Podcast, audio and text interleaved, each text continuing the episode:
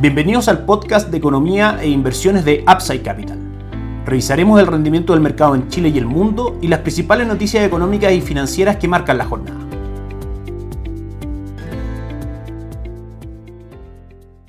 Muy buenos días, martes 7 de septiembre de este año 2021. Soy Ramiro Galeano, fundador de Upside Capital. Les doy la bienvenida a una edición más de Mercados en Upside Capital. El día de ayer el IPSA cae en medio de bajos motos transados. Fue algo que anticipamos en el podcast de ayer lunes con el feriado de Estados Unidos por el Día del Trabajo probablemente los volúmenes en los mercados del mundo iban a ser menores y en Chile no fue la excepción. La bolsa de Santiago no logra deshacerse de la debilidad que ha marcado en el comienzo de septiembre. Pese a su alza del viernes pasado, el IPSA tuvo un nuevo desempeño negativo este lunes, profundizando aún más las pérdidas mensuales. El retroceso coincidió con un feriado en Estados Unidos que afectó los volúmenes negociados. A nivel local fue la jornada con el menor monto transado lo que va del año 2021, después del 15 de febrero pasado. En detalle, el principal indicador local retrocedió un 0.15% hasta los 4.456 puntos tras moderar su caída desde su mínimo intradiario al cierre. El principal golpe vino con la caída del 5% de CAP, también fue un mal día para Vapores, que cayó un 2.33%, mientras que BCI retrocedió un 2.18%. Por el contrario, SMU y CCU quedaron primeros en la pantalla con alzas de 1.4% cada uno. A esta hora aquí en Upside Capital, en nuestras pantallas, el IPSA cotiza muy plano, con un 0.02% de ganancia, destacan las acciones de Vapores subiendo un 0.62% y la TAM retrocediendo nuevamente un 10.97% a 1.380 pesos por acción. Sokimich B cotiza también con ganancias el día de hoy subiendo un 0.64% y CAP arriba también un 1.72%. Seguimos revisando otros activos locales. Por su parte, la moneda nacional, el peso, también experimentó una jornada negativa en el mercado interbancario después de que el dólar se elevara casi 7 pesos, transándose en 774,3. Esto pese a que el cobre se elevó en la bolsa de metales de Londres. El metal rojo ganó 0.43%, llegando a 4.26 dólares la libra.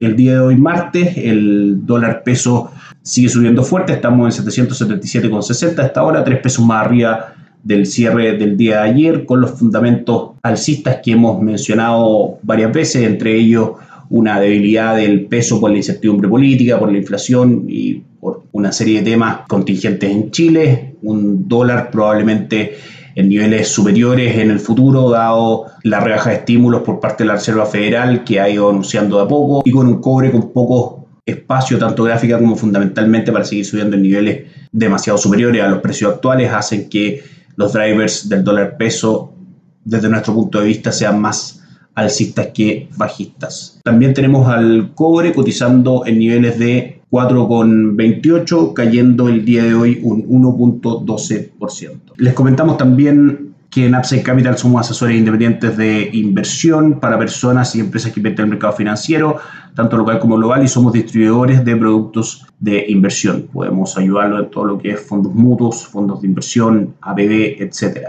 No administramos capital con instrumentos propios ni recibimos el dinero de los clientes, hacemos asesoría off-grid sin seco, buscamos la mejor alternativa de inversión para cada uno de ellos y los ayudamos llevando sus inversiones a algunas de las administradoras de fondos asociadas con Upside Capital, como la Reinvial, Itaú, y principal, entre otros. Luego mantenemos una constante comunicación con nuestros clientes, realizando supervisión y seguimiento a su estrategia de inversión y a sus operaciones a través de nuestro equipo de atención a inversionistas. Bienvenidos a una asesoría objetiva, sin seguir con una mirada global. Bienvenidos a Upside Capital. Suscríbete a nuestras redes sociales en LinkedIn, YouTube, Instagram y Spotify. Visítanos en www.upsidecap.cl, déjanos tus datos y te contactaremos para conversar.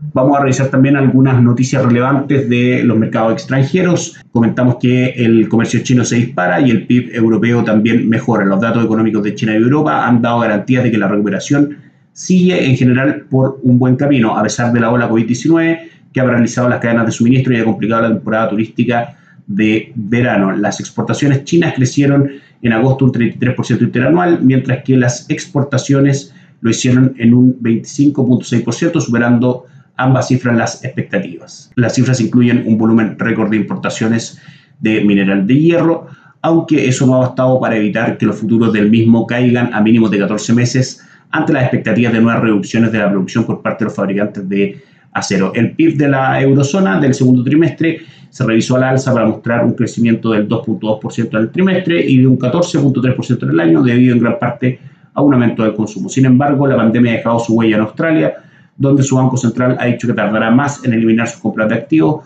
aunque ha reducido su ritmo de compra de bonos como estaba previsto. También tenemos el día de hoy un hito legal del eh, Bitcoin. El Bitcoin se sitúa brevemente por encima de los 52 mil dólares en una oleada de confianza al convertirse formalmente la criptodivisa en moneda de curso legal en El Salvador. El país latinoamericano es el primero del mundo en dar este paso. Sin embargo, las esperanzas de que esto pueda desencadenar una tendencia aún parecen ambiciosas. Incluso El Salvador ha dicho que el Bitcoin no puede utilizarse para pagar impuestos, una declaración que habla por sí sola de lo que el gobierno piensa de su valor real subyacente. A esta hora el Bitcoin no acusa recibo de esta noticia, cae un 0.69%, cotizando en 51 mil dólares y en general es una jornada bastante negativa para el resto de las criptomonedas. La apertura de hoy de las acciones en el mundo apunta a una sesión plana. Boeing y Match están en la mira. Los mercados de valores estadounidenses apuntan a una apertura sin apenas cambios tras el puente del Día del Trabajo, el feriado que tuvimos ayer, en un contexto de constantes rumores sobre las interrupciones de la cadena de suministro y las elevadas tasas de casos de COVID-19. Las nuevas infecciones alcanzaron la semana pasada su cuota más alta desde el pico de enero,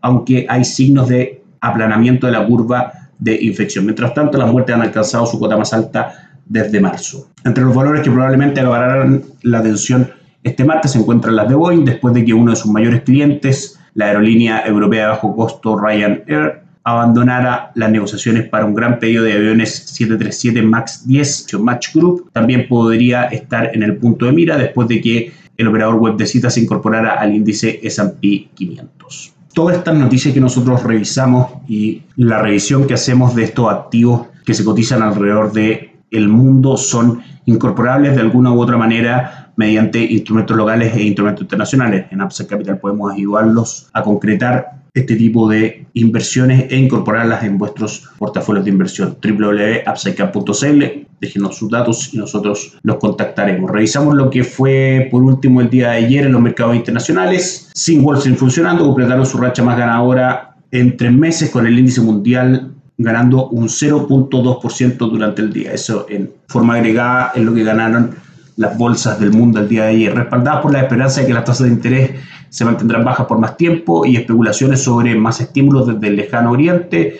Europa y Asia Pacífico cerraron con casi todas sus plazas en verde, pese a las especulaciones de que el Banco Central Europeo podría reducir el apoyo económico en el bloque. El mercado aún debate luego de el resultado de las nóminas no agrícolas de la creación de empleo agrícola que tuvimos el día viernes, de 200.000 y algo puestos de trabajo, muy por debajo de los 720.000 puestos esperados. Nosotros en Upside Capital creemos que puede ser una noticia que inyecte un poco más de optimismo a los mercados de renta variable, ya que respalda las declaraciones de Jerome Powell de que el mercado laboral del país aún necesita progresar antes de comenzar a reducir el estímulo económico de la Reserva Federal. Por último, les comentamos que hasta ahora en nuestras pantallas las acciones de Asia ya cerradas tuvieron una jornada positiva en Tokio, subiendo un 0.86% el Nikkei 225, y en Hong Kong también fue una jornada positiva, subiendo un 0.73. También Shanghai tuvo una jornada con ganancias, subiendo un 1.52%.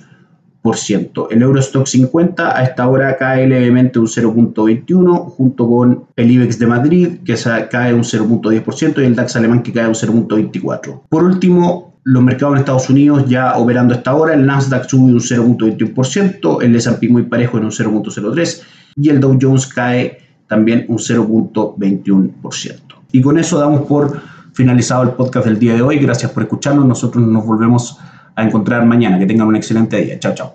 Gracias por escuchar el podcast de Economía e Inversiones de Upside Capital. Te invitamos a visitar nuestro sitio web www.upsidecap.cl y contactarnos para brindarte una asesoría objetiva, sin sesgo y con una mirada global para tus inversiones.